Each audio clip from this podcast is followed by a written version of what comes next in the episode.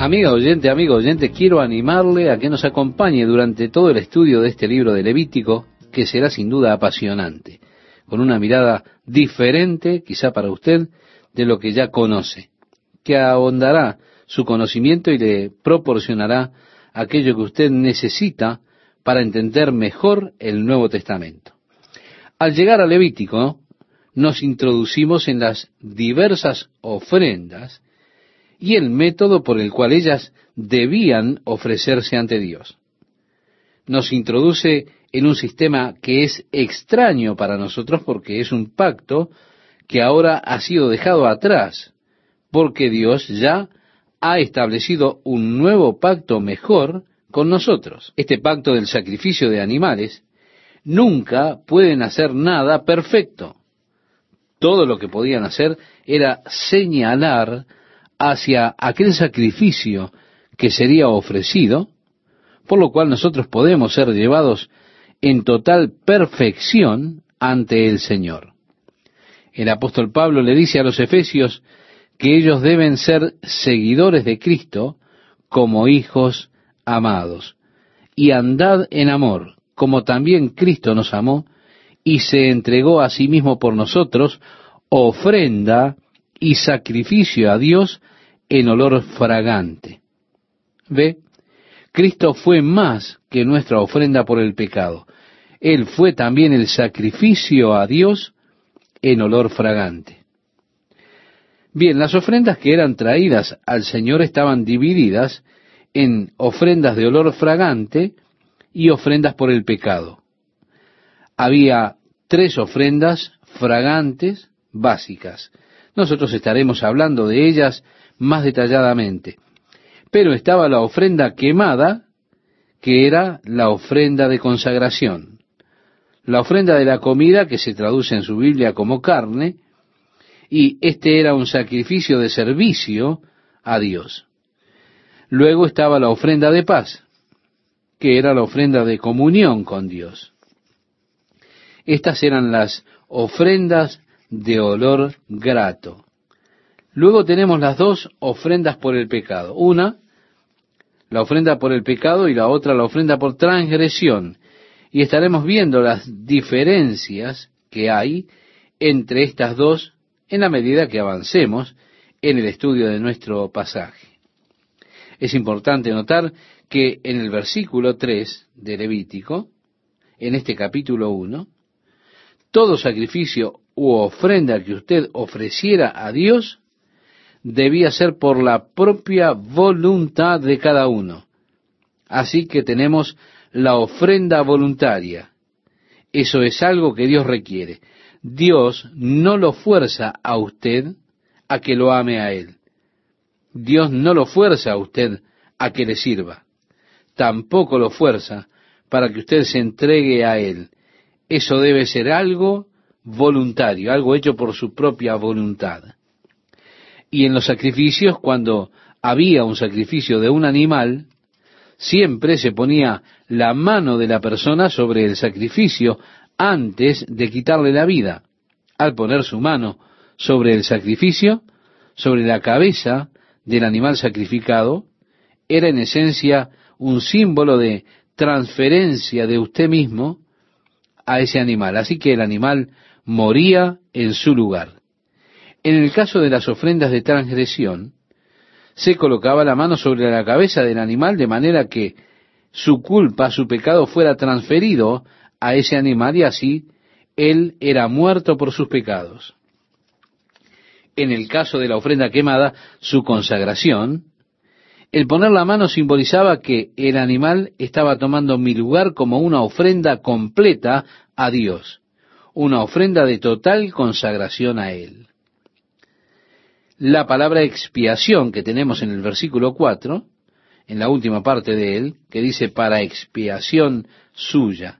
Es importante que distingamos entre la palabra expiación que eh, se da en el Nuevo Testamento y en el Antiguo Testamento. En el Antiguo Testamento la palabra expiación viene de la palabra hebrea kafar, que significa cubrir. Ahora bien, era imposible que la sangre de un buey o de un cordero pudiese quitar nuestro pecado. Ellos no tenían la posibilidad de quitar el pecado de nadie, pero lo que hacían era cubrir el pecado, para que la culpa de la persona fuera cubierta, pero no quitada. Así que el uso de la palabra hebrea expiación en el Antiguo Testamento, que viene, reitero, de esta palabra hebrea kafar, significa realmente cubrir. En el Nuevo Testamento, a través del sacrificio de Jesucristo, nuestros pecados fueron quitados por su sacrificio de una vez y para siempre. Así que el nuevo pacto que Dios ha establecido a través de Jesucristo es por lejos superior al antiguo pacto que tenemos aquí con toda esta diversidad de sacrificios. Qué agradecidos debemos estar nosotros por el sacrificio de Jesucristo, ese sacrificio que él hizo por nosotros, por el cual esa antigua relación con Dios ya no es válida, sino que ha sido invalidada ahora por el nuevo pacto en Jesucristo. El propósito de todos los sacrificios, el propósito del pacto era que Dios pudiese establecer una base por la cual usted pudiera tener compañerismo con Él. Cuando Dios creó al hombre, estaba en el corazón, en la mente de Dios, crear al hombre de manera que Dios pudiese tener compañerismo con el hombre. Pero para tener compañerismo, y esta palabra significa unidad, de manera que podamos tener unidad con Dios, debo ser obediente a la voluntad de Dios. La Biblia dice, ¿andarán dos juntos si no estuvieren de acuerdo? ¿Puedo yo andar con Dios si no estoy de acuerdo con Él? Yo no puedo tener un real compañerismo con Dios a menos que esté de acuerdo con Dios. Así Dios creó al hombre con el propósito de tener compañerismo. Ese compañerismo, esa comunión con Dios, fue rota anteriormente allí en el jardín del Edén cuando Adán y Eva desobedecieron el mandato de Dios. Con la entrada del pecado se rompió la comunión con Dios, el compañerismo con Él. Ahora el hombre, alejado de Dios, Dios busca restaurar nuevamente el compañerismo con Él. Pero la ley de Dios ha sido violada. Y Dios dice, el alma que pecare, esa morirá. Así que aquí está la ley que fue quebrantada y el castigo vino. Y para que Dios restaure al hombre a la comunión con Él, debía hacerse algo en cuanto a la ley.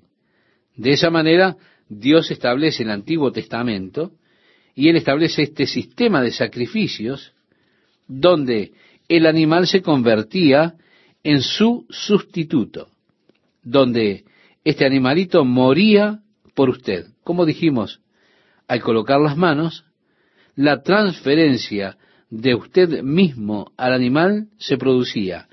Luego el animal moría en su lugar. Él se volvía su sustituto y a través de la muerte del animal sus pecados eran cubiertos y usted podía tener compañerismo con Dios. ¿Hasta cuándo? Hasta que usted pecara de nuevo. Y entonces usted debía traer otro animal. Así que a menos que usted fuera rico o tuviera un gran rebaño, usted estaba en problemas en lo que se refiere a la continuidad en la comunión con Dios. Bien, ese pacto falló en traer al hombre hacia un completo pacto de compañerismo de comunión con Dios. Lo que sí hizo fue apuntar hacia adelante, a aquel día, cuando Dios enviaría a su único Hijo para que fuese el Cordero del sacrificio por nuestros pecados. El apóstol Pedro dice, sabiendo que fuisteis rescatados de vuestra vana manera de vivir, la cual recibisteis de vuestros padres, no con cosas corruptibles como oro o plata, sino con la sangre preciosa de Cristo, como de un cordero sin mancha y sin contaminación. Vemos que al estudiar estos sacrificios tenemos que darnos cuenta que todos ellos apuntan a Jesucristo. Ellos estaban diciendo, nosotros no podemos hacer nada, pero ha de venir uno que sí podrá. Y todos ellos, todos estos sacrificios, están apuntando al hombre hacia el perfecto sacrificio que Dios ofreció cuando Jesucristo fue crucificado y fue ante el Padre para hacer expiación. En el Nuevo Testamento la palabra expiación significa hacerse uno con o coinonía. La idea de comunión está en esta palabra. Ahora bien, yo me he vuelto uno con Dios por medio de Jesucristo. Su sangre ahora expiando o haciendo posible la expiación por mis pecados, de manera que yo pueda tener este hermoso compañerismo, esta hermosa comunión con Dios. Así, al llegar a los sacrificios, en el capítulo 1 se trata de la ofrenda quemada. La ofrenda quemada era la ofrenda de consagración. Si yo quiero realmente consagrar mi vida completamente a Dios, yo daré a conocer este deseo de total consagración trayendo un buey al sacerdote, colocando mi mano sobre la cabeza del animal, matándolo. El sacerdote tomará la sangre, la colocará en los cuernos del altar, y luego el buey habría de ser quemado completamente. Todo debía ser consumido en el altar como ofrenda de olor fragante a Dios. Ese aroma limpio de carne asada como humo ascendería y se volvería olor fragante delante de Dios. Pero todo debía ser quemado en el fuego, consumido totalmente por el fuego. Esto indica el hecho de que mi consagración a Dios necesita ser una consagración total, no dejando nada para mí mismo. Ahora bien, usted podía utilizar un buey, podía utilizar una oveja, o si era pobre, podía utilizar palomas para esta ofrenda. En el capítulo 2, la siguiente ofrenda que tenemos es la ofrenda de la comida. Aquí ellos debían tomar la harina refinada, mezclarla con aceite e incienso, formar una masa que pudieran colocar en el fuego, más o menos, y cocinarla ante el Señor. Ahora bien, estas cosas demostraban la obra de las manos del hombre. Yo traigo harina, lo mezclo con aceite, ¿Dónde consigo la harina? Debo labrar la tierra, debo plantar el grano, debo cosechar, debo trillar la semilla, debo molerla y así puedo formar la harina. Era el trabajo de mis manos. Yo recojo las aceitunas, las coloco en la prensa y obtengo el aceite. Trabajo de mis manos. Así que estoy ofreciendo por mi servicio, dedicando el trabajo de mis manos a Dios entregando ante Dios mi servicio. De esta manera, esta ofrenda nuevamente era ofrenda de olor fragante. ¿Y qué huele mejor que el pan casero recién horneado, verdad? La idea nuevamente es que pudiera ser olor grato ante el Señor. Señor, aquí está mi servicio. Te estoy entregando mi trabajo, mi labor ante ti. Me estoy ofreciendo a mí mismo ante ti como un siervo para hacer tu obra. Ese era el significado de esta ofrenda ante Dios, el trabajo de mis manos como un servicio ante el Señor. Así en el capítulo 2 se trata con esta ofrenda de comida. Había dos cosas que nunca podían mezclarse con la harina. Una era la levadura, la otra la miel. La levadura, por supuesto, siempre, a través de toda la escritura, es una figura del pecado, por eso nunca debía ser mezclada. Causaba putrefacción. De hecho, corrompe, es lo que hace la levadura. Y la miel también puede tener ese mismo efecto, pero la miel realmente representa una dulzura natural. Algunas personas son dulces por naturaleza, pero es interesante que eso no significa ningún privilegio para con Dios. Es sólo la dulzura que proviene de Dios la que es aceptable. Así que la miel y la levadura eran elementos prohibidos para estos pequeños pedazos de pan. Pero había algo que siempre debía ser ofrecido. Eso era la sal. ¿Por qué? Porque la sal tiene un efecto opuesto al de, de la descomposición. La sal era utilizada en aquellos días como conservante, por supuesto, para hacer que las comidas también fueran más gustosas. Siendo un conservante, ellos tenían que utilizar la sal en la ofrenda de la comida, pero nunca, reitero, la levadura o la miel. Nuevamente la idea es ofrecerle a Dios el servicio, darle a Dios mi vida para servirle a Él, ofrecerle el trabajo de mis manos. El final de la ofrenda fragante era la ofrenda de paz. Y nuevamente esta podía ser con un buey, una vaca también. Debía ser sin mancha. Podía ser de la manada, un cordero, o nuevamente si usted era pobre podía ser una paloma. Pero esta es la ofrenda de comunión y compañerismo con Dios. En esta ofrenda, estimado oyente, una parte de ella volvía para usted para comerla. De esa manera, la idea era, aquí Dios, te doy esto para ti. Y una parte de ella era quemada, eso era para Dios. Pero la otra parte se me devolvía a mí para que pudiera comerla. Así que de hecho, estoy teniendo compañerismo con Dios comiendo junto con Dios. Esa era la idea. Dios está comiendo parte de la ofrenda, yo estoy comiendo la otra parte de ella, me vuelvo una parte con Dios y era llamada así la ofrenda de paz. Qué interesante es ver en el Nuevo Testamento cuán a menudo Jesús buscó comer con las personas. De hecho, el último mensaje de Jesús a la iglesia, en la epístola del Señor a la iglesia en la Odisea, ¿recuerda cuál fue su último mensaje? Él dijo, He aquí yo estoy a la puerta y llamo. Si alguno oye mi voz y abre la puerta, entraré a él y cenaré con él y él conmigo. Porque el Señor, estimado oyente, siempre disfruta comer con las personas.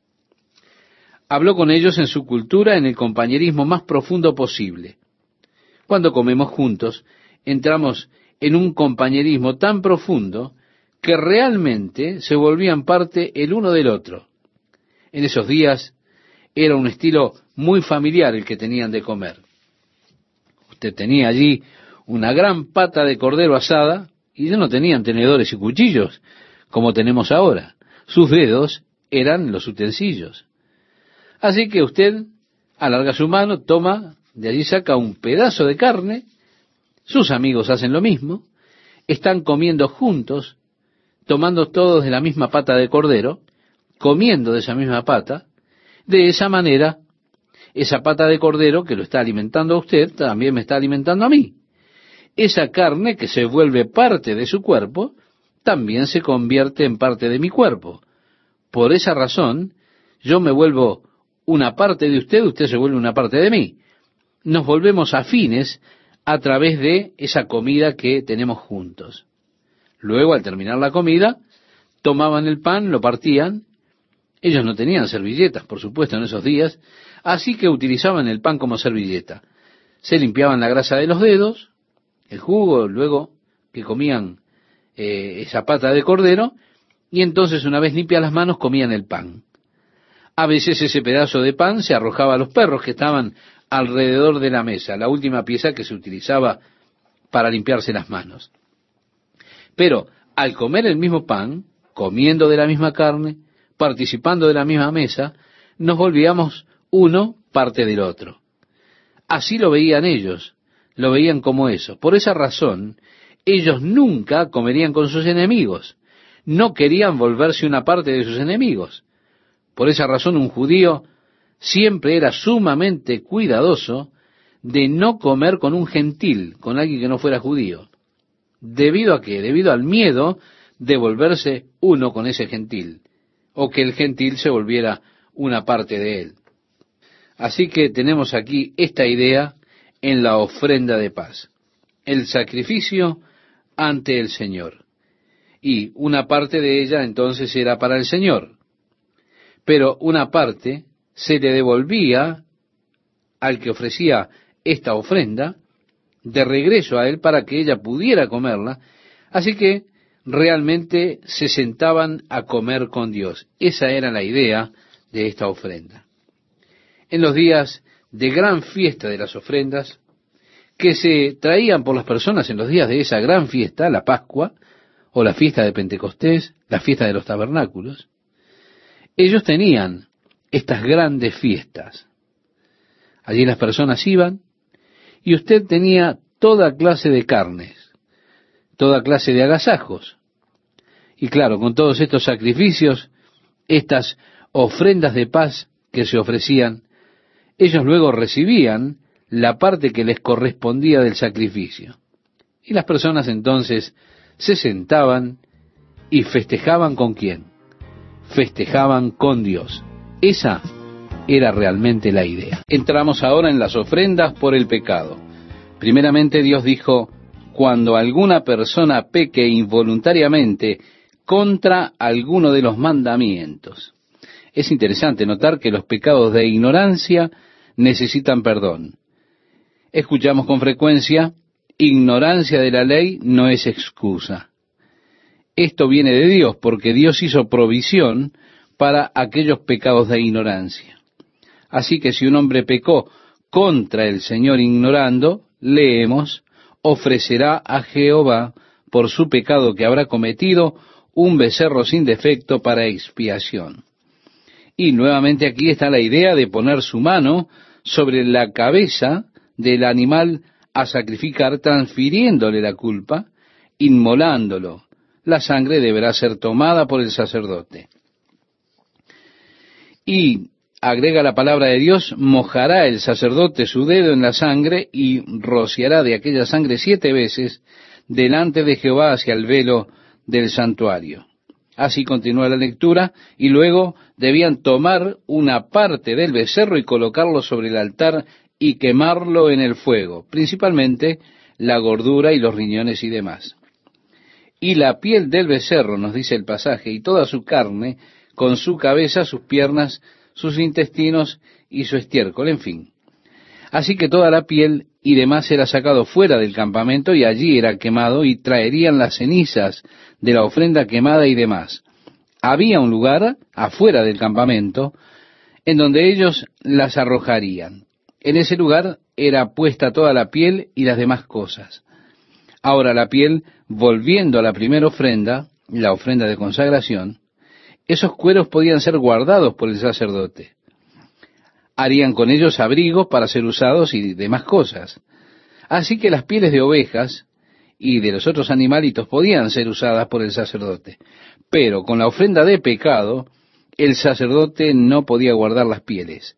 Debían ser quemadas totalmente con fuego fuera del campamento.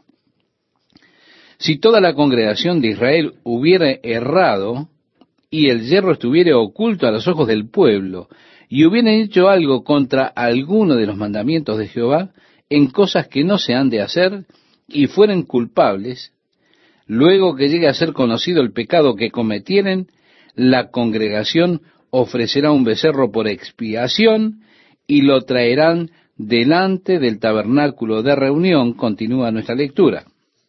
Así que, estimado oyente, la ofrenda por el pecado sigue esta misma rutina. Una ofrenda por el pecado de la congregación y la ofrenda por el pecado de los gobernantes, en el versículo 22, la misma idea de ignorancia de los gobernantes y demás.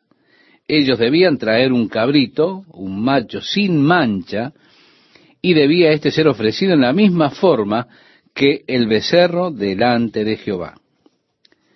Luego llegamos al versículo 27 si alguna persona del pueblo pecare por yerro, así que esto también nos viene a nosotros, haciendo algo contra alguno de los mandamientos de Jehová en cosas que no se han de hacer y delinquiere, luego que conociere su pecado que cometió, traerá por su ofrenda una cabra, una cabra sin defecto, por su pecado que cometió.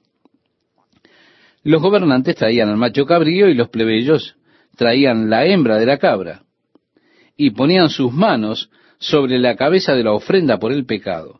El sacerdote haría la misma rutina de poner la sangre sobre el altar y esparcirla delante de Jehová.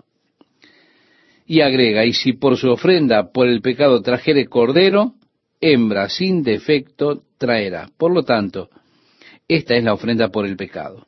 Como dije, el pecado que tenía que ver con la ignorancia. Era para su atención, no era algo deliberado, pero ahora sí vamos para aquellas cosas que son realmente deliberadas. cuando comenzamos en el capítulo 5. Nos dice, si alguno pecare por haber sido llamado a testificar y fuere testigo que vio o supo y no lo denunciare, él llevará su pecado. Si usted tocaba alguna cosa inmunda y proseguía con alguno de los pecados que usted sabía que estaba mal, y usted había jurado delante de Dios, o hizo cosas que son para usted muy sabidas, usted es culpable, sépalo. Y así dice, cuando pecare en alguna de estas cosas, confesará aquello en que pecó. Aunque usted debía traer un sacrificio, con todo está la necesidad que usted confiese. En el libro de Proverbios leemos, el que encubre su pecado no prosperará, mas el que confiesa y se aparta alcanzará misericordia. Si simplemente puede sentarse y decirme todas las razones de por qué usted está pecando, y si me da todas las excusas de por qué lo hace, entonces Dios no puede tratar con las excusas. Dios únicamente puede tratar con eso cuando usted se lo confiesa. Cuando confieso mi pecado es cuando se cumple lo que dice a continuación en este pasaje de Proverbios.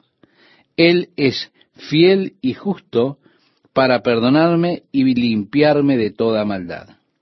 Así que con la transgresión venía la necesidad de la confesión. Primeramente, la necesidad era confesar. En el versículo 5 leemos, y para su expiación traerá a Jehová por su pecado que cometió una hembra de los rebaños, una cordera o una cabra, como ofrenda de expiación, y el sacerdote le hará expiación por su pecado. Y si no tuviera lo suficiente para un cordero, traerá a Jehová en expiación por su pecado que cometió dos tórtolas o dos palominos, el uno para expiación y el otro para holocausto. Y los traerá al sacerdote, el cual ofrecerá primero el que es para expiación. Y luego sigue y ve cómo debían cuidar de las tórtolas y demás. Si es eso lo que es traído como ofrenda, había que darle ese tratamiento. Ellos debían ser ofrendados delante del Señor por las transgresiones. En el versículo 15 leemos, cuando alguna persona cometiere falta y pecare por yerro en las cosas santas de Jehová, traerá por su culpa a Jehová un carnero sin defecto de los rebaños, conforme a tu estimación en ciclos de plata, del ciclo del santuario en ofrenda por el pecado. Por tanto, trata con las ofrendas de transgresión. Yendo al capítulo 6, nos dice, habló Jehová a Moisés diciendo, cuando una persona pecare e hiciere prevaricación contra Jehová y negare a su prójimo lo encomendado, en otras palabras, usted es mi vecino, me presta su auto, yo salgo, lo choco, pero vengo luego y le digo, mire, sabe, lo estacioné y dejé las llaves puestas, las llaves de contacto, entré a un comercio y cuando salí me lo habían robado. Mejor haga una denuncia de robo y luego encuentran el auto estrellado contra una columna de teléfono y usted dice, por Dios, esto debieron haberlo hecho los ladrones. Le estoy mintiendo sobre algo que usted me confió a mí. Eso es una transgresión.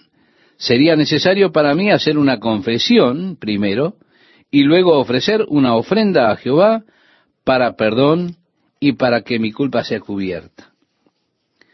Habló aún Jehová a Moisés, en el versículo 8, diciendo, manda a Aarón y a sus hijos y diles, esta es la ley del holocausto. El holocausto estará sobre el fuego encendido, sobre el altar toda la noche hasta la mañana. El fuego del altar arderá en él. Y el sacerdote se pondrá su vestidura de lino, vestirá calzoncillos de lino sobre su cuerpo, y cuando el fuego hubiere consumido el holocausto, apartará él las cenizas de sobre el altar y las pondrá junto al altar. Y más tarde sácalas fuera. Pero en el versículo 13 leemos, el fuego arderá continuamente en el altar, no se apagará. Así que Dios era quien encendía el fuego sobre el altar, pero el sacerdote no debía dejar que se apagara nunca. Toda la noche el sacerdote estaría de guardia para poner madera y así que el fuego del altar nunca habría de apagarse. Prosigue explicando la ofrenda, la ofrenda quemada. Luego en el versículo 14 tenemos la ofrenda de harina. Ahora sí, le invito a ir al versículo 19. Allí dice, habló también Jehová a Moisés, diciendo, esta es la ofrenda de Aarón y de sus hijos que ofrecerán a Jehová el día que fueren ungidos. Y continúa el relato, diciéndonos, el sacerdote mismo tenía que ofrecer harina por él. Ahora bien, el sacerdote tomaba una parte de la ofrenda. Siempre podían tomar una parte de ella para comer ellos mismos de lo que la gente les traía. Era el pago para el sacerdote. Ahora yendo al capítulo 7, rápidamente, hay una especie de repetición nuevamente allí cuando Dios trata con las ofrendas de transgresión, ofreciendo unas pocas adiciones a lo que ya se ha dicho. En el versículo 11, Dios entra en la ofrenda de paz. La ofrenda de paz también para dar gracias. Era la ofrenda de comunión. Pero era comunión con agradecimiento a Dios. Debía ser ofrecida, como dice, elevada, debía ser levantada y movida delante de Dios. Era la ofrenda mecida, cuando ellos la movían hacia atrás y hacia adelante, delante del Señor. Así que usted lee también de la ofrenda movida y la ofrenda elevada. Es así que tenemos los requisitos para la ofrenda de paz que están en ese capítulo 7. Entrando ahora en el capítulo 8, Dios ha puesto sobre ellos ya varias ofrendas y ordenanzas en cuanto a las mismas. ¿Cómo debían ser ofrecidas? ¿Quién las debía ofrecer? ¿Qué parte el pueblo podía comer? ¿Qué parte debían quemar? ¿Dónde se debía quemar? La parte de los sacerdotes y demás. Dios estableció todas estas cosas para ellos en estas ofrendas. Continuando la lectura, nos dice, habló Jehová a Moisés diciendo, toma a Aarón y a sus hijos con él, y las vestiduras, el aceite de la unción, el becerro de la expiación, los dos carneros y el canastillo de los panes sin levadura, y reúne toda la congregación a la puerta del tabernáculo de reunión. Hizo pues Moisés como Jehová le mandó, y se reunió la congregación a la puerta del tabernáculo de reunión. Y dijo Moisés a la congregación, esto es lo que Jehová ha mandado hacer. Entonces Moisés hizo acercarse a Aarón y a sus hijos y los lavó con agua. El gran lavatorio de bronce, una bañera que estaba en medio del tabernáculo, y Moisés y Aarón y sus hijos obrando allí y puso sobre él la capa y demás atuendos del sumo sacerdote, y puso sobre los hijos las vestimentas de sacerdote. Así que aquí está Aarón la primera vez siendo adornado con estas magníficas ropas del sumo sacerdote, el pectoral, el urim y el tumim y demás cosas. La mitra en su cabeza con la pequeña placa, la placa de oro que decía, recuerda, santidad a Jehová. Y Aarón está siendo vestido por primera vez con los atuendos de sumo sacerdote. Y tomó Moisés el aceite de la unción y ungió el tabernáculo y todas las cosas que estaban en él y las santificó. Bien, el tabernáculo ahora ya está instalado. Es el tiempo de dedicar la cosa más o menos, y para santificar a Dios. La palabra santificar significa apartar para un uso exclusivo. Esto debía ser un edificio con un solo propósito. Estaba allí solamente con el propósito de que el hombre tuviese un lugar en el cual encontrarse con Dios. No debía usarse para reuniones de damas y cosas así. Era estrictamente un lugar en el cual las personas se encontrarían con el Señor. Continúa la lectura y dice, y roció de él sobre el altar siete veces, y ungió el altar y todos sus utensilios, la fuente y su base para santificarlos. Y derramó del aceite de la unción sobre la cabeza de Aarón y lo ungió para santificarlo. Así que tomaron este aceite de la unción, pasándolo y ungieron todas las cosas allí dentro del tabernáculo. Ungieron el tabernáculo. Todas las cosas fueron ungidas. Todas fueron apartadas. Es decir, apartadas para Dios. Esto sería usado solamente para Dios y nada más. Por lo tanto, Aarón de hecho debía ser usado solo para Dios. Él debía ser un instrumento de Dios. Por tanto, Aarón fue ungido con aceite.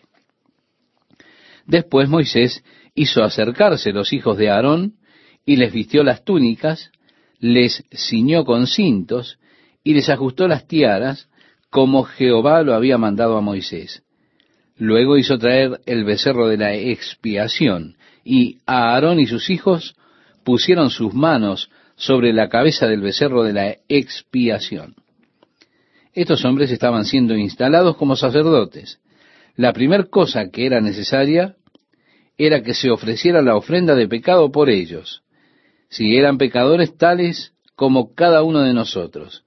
Así que, antes de poder servir verdaderamente al Señor, antes de actuar como representantes de Dios para con las personas, tenía que haber primeramente una ofrenda de pecado que se ofreciera por ellos.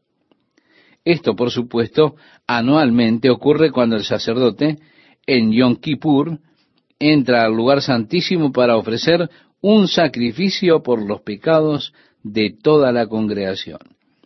El primer sacrificio que se haría en Yom Kippur era su propio sacrificio por su pecado. Tenía que cuidarse de él mismo primeramente. Y así que la primera ofrenda en el tabernáculo, el nuevo tabernáculo instalado, era la ofrenda para Aarón y sus hijos, para que fueran santificados para el ministerio del Señor. Y habiendo ofrecido la ofrenda por el pecado, nos dice la palabra de Dios, hizo que trajeran el carnero. El versículo 18, allí ahora, se ha cuidado el asunto del pecado. Bueno, ahora entonces él puede consagrar su vida completamente a Dios. Así que la idea era primero expiación de los pecados para el sacerdote y luego la consagración de sus vidas, una total consagración de ellos mismos para con Dios. Después hizo que trajeran el otro carnero, continuara la lectura, el carnero de las consagraciones, y Aarón y sus hijos pusieron sus manos sobre la cabeza del carnero, y lo degolló, y tomó Moisés de la sangre, y la puso sobre el lóbulo de la oreja derecha de Aarón, sobre el dedo pulgar de su mano derecha, y sobre el dedo pulgar de su pie derecho. Simbólicamente tenemos allí la consagración, que tus oídos estén consagrados para que puedan escuchar la voz de Dios que tus manos estén consagradas para que hagas solamente la obra de Dios y que tus pies estén consagrados para que camines únicamente en el camino de Dios. Esa era la idea de la consagración de los oídos del hombre, de sus manos y sus pies. Una clase de consagración completa de él para el Señor. Luego tenemos la unción con aceite en el versículo 30. Y nos dice, luego tomó Moisés del aceite de la unción y de la sangre que estaba sobre el altar y roció sobre Aarón y sobre sus vestiduras, sobre sus hijos y sobre las vestiduras de sus hijos con él. Y santificó a Aarón y sus vestiduras y a sus hijos y las vestiduras de sus hijos con él.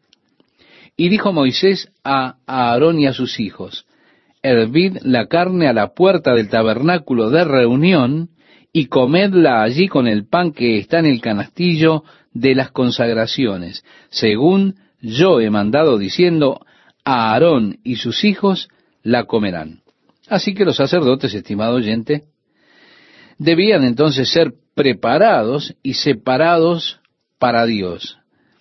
En el verso 33 leemos, de la puerta del tabernáculo de reunión no saldréis en siete días, hasta el día que se cumplan los días de vuestras consagraciones, porque por siete días seréis consagrados. Debían, por tanto, pasar por este período de consagración. Siete días, ellos no deberían dejar el lugar santo allí en la presencia del Señor en el tabernáculo. Y así entonces seguimos leyendo a la puerta, pues del tabernáculo de reunión estaréis día y noche por siete días y guardaréis la ordenanza delante de Jehová para que no muráis. Porque así me ha sido mandado. Bien, ahora Aarón está para comenzar su ministerio. Primeramente con un buey para la ofrenda de pecado, un carnero para la ofrenda quemada. Y nos dice la lectura, a los hijos de Israel hablarás diciendo, tomad un macho cabrío para expiación, y un becerro y un cordero de un año sin defecto para holocausto, asimismo un buey y un carnero para sacrificio de paz que inmoléis delante de Jehová, y una ofrenda amasada con aceite, porque Jehová se aparecerá hoy a vosotros. Así que él pasará por todo esto, excepto por la ofrenda de transgresión. Deben hacer todas estas ofrendas, varios tipos de animales, así que Aarón puede más o menos efectuar el culto en la manera establecida que estas ofrendas debían ser traídas delante del Señor. Y culminamos, estimado oyente, con esta lectura que nos dice, y llevaron lo que mandó Moisés delante del tabernáculo de reunión, y vino toda la congregación y se puso delante de Jehová. Entonces Moisés dijo, esto es lo que mandó Jehová, hacedlo y la gloria de Jehová se os aparecerá. Después alzó a Aarón sus manos hacia el pueblo y lo bendijo. Y después de hacer la expiación, el holocausto y el sacrificio de paz, descendió. Allí está la congregación de Israel y Aarón viene y bendice a las personas. De esa manera vemos la doble función de los sacerdotes, yendo primeramente ante Dios para representar al pueblo, porque usted y yo no podíamos ir directamente a Dios.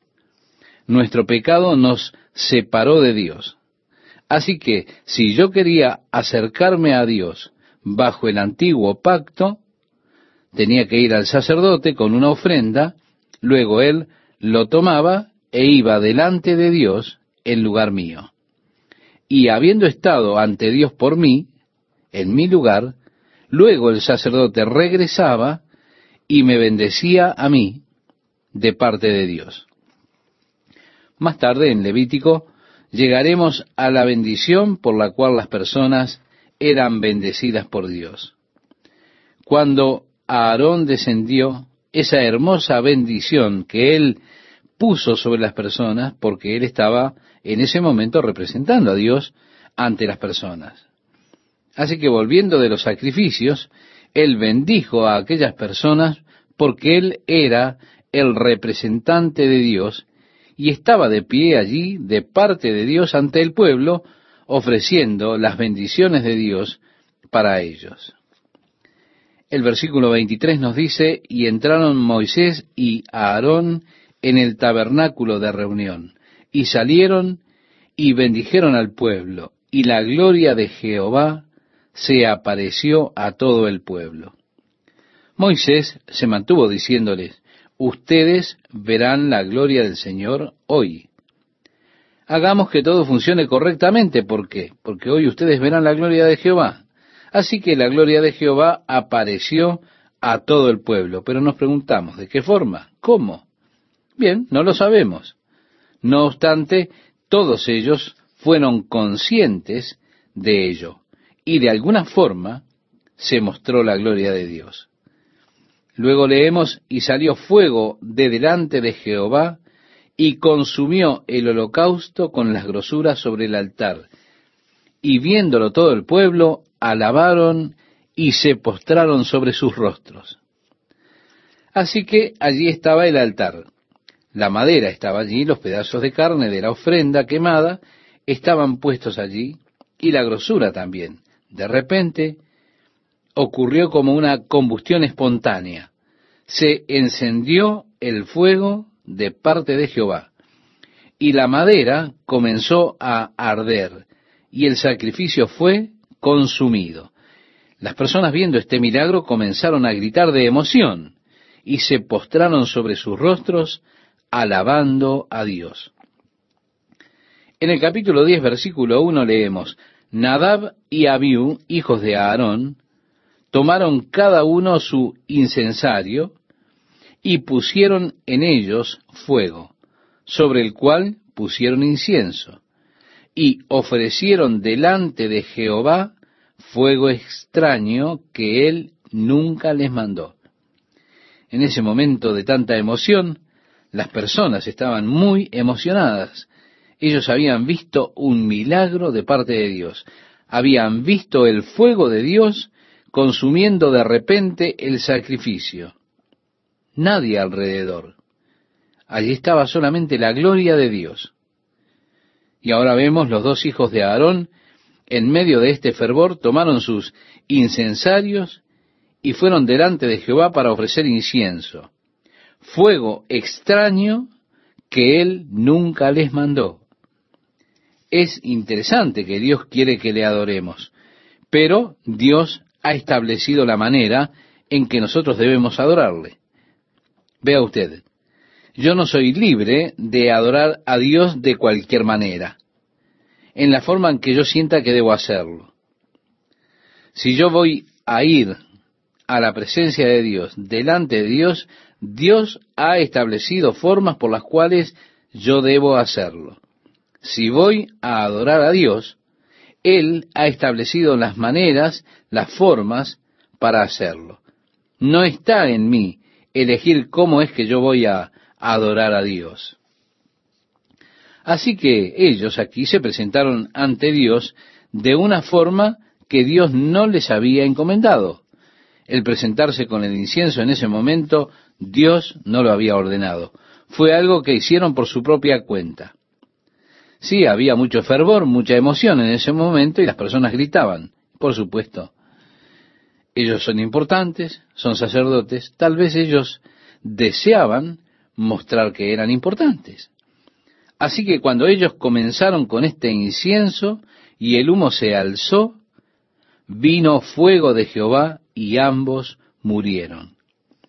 Y Moisés dijo que esto es lo que Dios habló acerca de que Él sería santificado ante las personas y que Dios sería glorificado ante el pueblo. Como dice el versículo 3, en presencia de todo el pueblo seré glorificado, dijo Jehová, y Aarón cayó. Tal vez ellos estaban buscando para ese momento arrebatarle a Dios algo de su gloria. Tal vez estaban buscando quitar la atención de las personas sobre Dios y que la dirigieran a ellos mismos.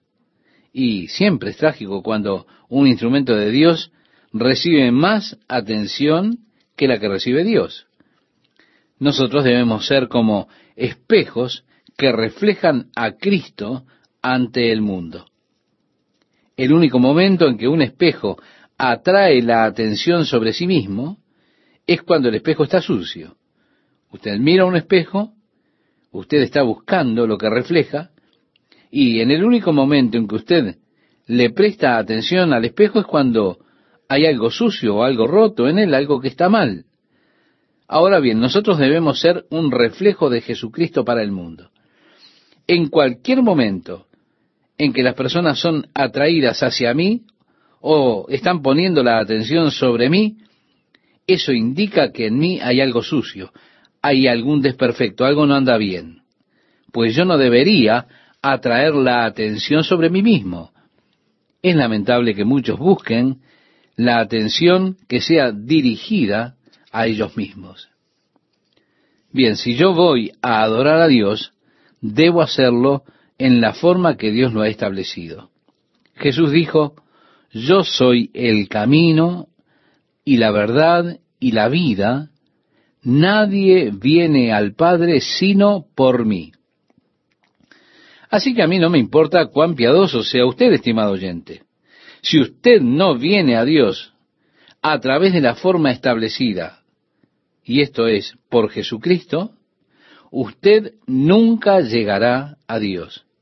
Recuerda, Jesús dijo, yo soy el camino, nadie viene al Padre sino por mí.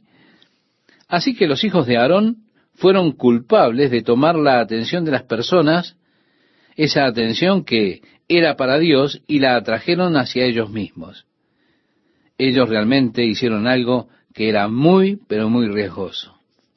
Continuando la lectura, nos dice, y llamó Moisés a Misael y a Elzafán, hijos de Uziel, tío de Aarón, y les dijo, acercaos y sacad a vuestros hermanos de delante del santuario fuera del campamento. Y ellos se acercaron y los sacaron con sus túnicas fuera del campamento, como dijo Moisés. Entonces Moisés dijo a Aarón y a Eleazar e Itamar sus hijos, no descubráis vuestras cabezas, ni rasguéis vuestros vestidos en señal de duelo, para que no muráis, ni se levante la ira sobre toda la congregación. Pero vuestros hermanos, toda la casa de Israel, sí lamentarán por el incendio que Jehová ha hecho. Ni saldréis de la puerta del tabernáculo de reunión, porque moriréis, por cuanto el aceite de la unción de Jehová está sobre vosotros. Y ellos hicieron conforme al dicho de Moisés. Y Jehová habló a Aarón diciendo, tú y tus hijos contigo no beberéis vino ni sidra cuando entréis en el tabernáculo de reunión para que no muráis. Estatuto perpetuo será para vuestras generaciones, para poder discernir entre lo santo y lo profano y entre lo inmundo y lo limpio. Así que Aarón no debía hacer luto por sus hijos públicamente, sino Dios no mataría, porque lo que Dios había hecho con sus dos hijos era justo. Si Aarón hacía luto ante las personas, eso indicaría injusticia de parte de Dios. Luego la advertencia que hace, no beberéis vino ni sidra cuando entréis en el tabernáculo de reunión. Tampoco podía irse el aceite de la unción estaba sobre él, la unción de Dios estaba sobre él y él debía quedarse allí, no debía irse mientras el aceite de la unción estuviese sobre él. Pero luego tenemos esta orden de no beber vino ni sidra cuando usted está sirviendo a Dios, de manera que usted pueda tener una mente clara, para que usted sea capaz de discernir entre lo santo y lo no santo, entre lo que es puro y lo que es impuro. Allí tal vez tenemos alguna sugerencia de que los hijos de Aarón tal vez estaban un poco ebrios y por eso, bajo ese falso estímulo, ellos no fueron capaces de discernir sus propias acciones debido a la bebida. Por eso en sus mentes estarían quizá nublados por causa de la bebida, no reaccionando ante Dios en la forma correcta. Y ellos como hemos leído, fueron consumidos. En el libro de Proverbios leemos acerca del rey Lemuel y nos dice, el vino no es para los reyes. ¿Por qué nos preguntamos? Porque puede causar un deterioro en la capacidad de juicio. Puede remover esas inhibiciones naturales. Puede nublar los procesos mentales. Y Dios quiere que su mente esté perfectamente clara cuando usted le adora, cuando usted le sirve a Él. Él no quiere que usted esté bajo ninguna clase de estímulo falso. Ahora bien, Él aceptará a personas de cualquier condición. Hemos visto a Dios obrando maravillosos milagros en las vidas de chicos drogadictos. Hemos visto al Señor traerlos de nuevo y tratar con ellos. Pero hay muchos chicos allí en el bar que los vemos sentados, llorando, diciendo qué horribles que son, cuánto necesitan, estimado oyente, estos chicos a Dios. Y por supuesto, vemos todas esas clases de cosas. Pero mañana ellos ya estarán de nuevo maldiciendo, ¿se da cuenta? Es solo la borrachera que hace efectos en ellos y se ponen a llorar y se quejan y se arrepienten, pero su arrepentimiento no es un verdadero arrepentimiento de corazón, no viene ese arrepentimiento de una mente que está realmente clara. Por eso, esto no tiene mucho valor, no vale nada realmente. Dios quiere que usted tenga el juicio perfecto, claro, cuando se presenta delante de Él. Él quiere que usted piense en aquello que está haciendo, lo cual es un servicio racional. Es decir, vamos, razonemos juntos, dice el Señor. David, hablando de nuestras alabanzas, decía, cantemos con entendimiento. Muchas veces yo pienso que las personas alaban a Dios sin entendimiento. En eso se comienza con una pequeña rutina de decir, bueno, oh, bendito sea Dios, aleluya, alabado sea el Señor, bendito Jesús, aleluya, Rey de Reyes. Usted puede pronunciar estas palabras de alabanza sin que su mente esté allí y su mente está a miles de kilómetros quizá. De hecho, puede estar pensando en alguna otra cosa mientras pronuncia todas esas palabras para él. Eso para mí es un insulto. Si usted se me acerca y continúa una conversación conmigo con absurdas repeticiones y charlas, y yo sé que su mente está lejos de este lugar, usted ni siquiera está pensando en lo que dice, usted solo habla por el hecho de pronunciar algunas palabras. Para mí eso sería muy insultante. Aún así, nosotros lo hacemos muchas veces cuando venimos ante Dios y decimos, bendito Dios, aleluya, alabado sea el Señor, bendito Jesús, y entramos en esa monotonía. Amigo, me pregunto si habrá mucha nieve en Europa este año. Estamos hablando de eso y de repente arrancamos. Bendito Señor, aleluya, alabado sea Dios. ¿Se da cuenta? Eso es insultante para Dios. Él quiere que usted venga ante Él con una mente clara. Yo creo que a veces es bueno orar con los ojos cerrados, pero a veces creo que también es bueno orar con los ojos abiertos.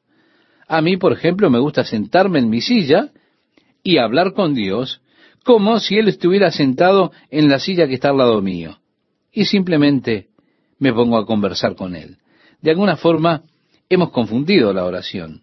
Incluso parece que tenemos una voz para orar, un estilo para orar, y de repente nos deslizamos hacia el español antiguo, porque de seguro parece que es más espiritual que el español moderno. Y decimos, oh Señor, tú que has creado los cielos y la tierra, tú que por tus poderosas manos formaste los mares, nos allegamos ante ti, oh Señor. Pero generalmente tenemos esa voz para orar, así que la mantenemos un poco más porque eso parece que nos hace más espirituales. También decimos, oh Señor, cuánto necesitamos de ti. Y ponemos allí un poco de vibración en la voz. Mantenemos las notas. Parece que la oración se vuelve más efectiva. Las personas en sus oraciones tienen un tono de voz lo cual no tiene sentido en cuanto a la oración se refiere. Yo creo que es realmente grandioso hablar con Dios inteligentemente, pensando en lo que usted le está diciendo. Y creo firmemente que Dios aprecia eso. Así que Dios quiere una mente clara. De allí la advertencia de no beber vino ni sidra. Es interesante que esto se continúa también en el Nuevo Testamento los superiores de la iglesia, es decir, el obispo, no debía ser dado al vino, a las bebidas fuertes. Así que Dios dice que esto sería para siempre en el sacerdocio. Luego Él lo lleva a la iglesia. Ningún pastor de una iglesia, ningún superior en el cuerpo de Cristo, debe tomar vino o sidra para poder mantener su mente realmente clara. El apóstol Pablo dijo, todo me es lícito. Pero también él añade algo más. Él dice, todo me es lícito, mas no todo me conviene. Y también agregó, yo no usaré mi libertad en Cristo de manera de dejarme tentar en algunas cosas que puedan ponerme bajo su influencia o bajo su poder. Por cierto, estimado oyente, yo soy libre para hacerlo. Seguro, es lícito para mí, pero, créame, sería muy tonto de mi parte hacerlo porque podría ponerme bajo el poder de esas cosas. Podría ponerme bajo la influencia de esas cosas. Y una vez que estoy bajo la influencia de eso, bajo el poder de esa bebida o de esa droga o lo que fuere, yo ya no soy libre. Esa misma cosa que yo valoro tanto, mi gloriosa libertad en Cristo, es algo que debo guardar muy cuidadosamente, porque porque es muy fácil ejercer mi libertad de manera tal que pueda esclavizarme. Y si no, miremos a Adán. Él tenía la libertad de comer de ese fruto, pero al hacerlo, él se entregó a sí mismo a la esclavitud. Él ejerció su libertad de tal manera que nunca más volvió a ser libre nuevamente. Es posible que usted ejerza su libertad de tal manera que se entregue usted a usted mismo a la esclavitud del pecado. Eso no es muy sabio, porque entonces usted ya no será más libre. Así que Jehová dijo que él quería que ellos tuvieran una mente clara para que pudiesen diferenciar entre lo santo y lo impuro, entre lo santo y lo profano, entre lo impuro y lo bueno, y para que pudieran ser capaces de enseñar a los hijos de Israel todos los estatutos que el Señor había hablado por la mano de Moisés. Y culminamos leyendo este pasaje. Y Moisés dijo a Aarón y a Eleazar y a Itamar sus hijos que habían quedado, tomad la ofrenda que quede de las ofrendas encendidas a Jehová, y comedla sin levadura junto al altar, porque es cosa muy santa. La comeréis, pues, en lugar santo, porque esto es para ti y para tus hijos, de las ofrendas encendidas a Jehová, pues que así me ha sido mandado. Comeréis asimismo en lugar limpio, tú y tus hijos y tus hijas contigo, el pecho mecido y la espaldilla elevada, porque por derecho son tuyos y de tus hijos, dados de los sacrificios de paz de los hijos de Israel. Y Aarón y sus hijos hicieron, estimado oyente, como Moisés les mandó.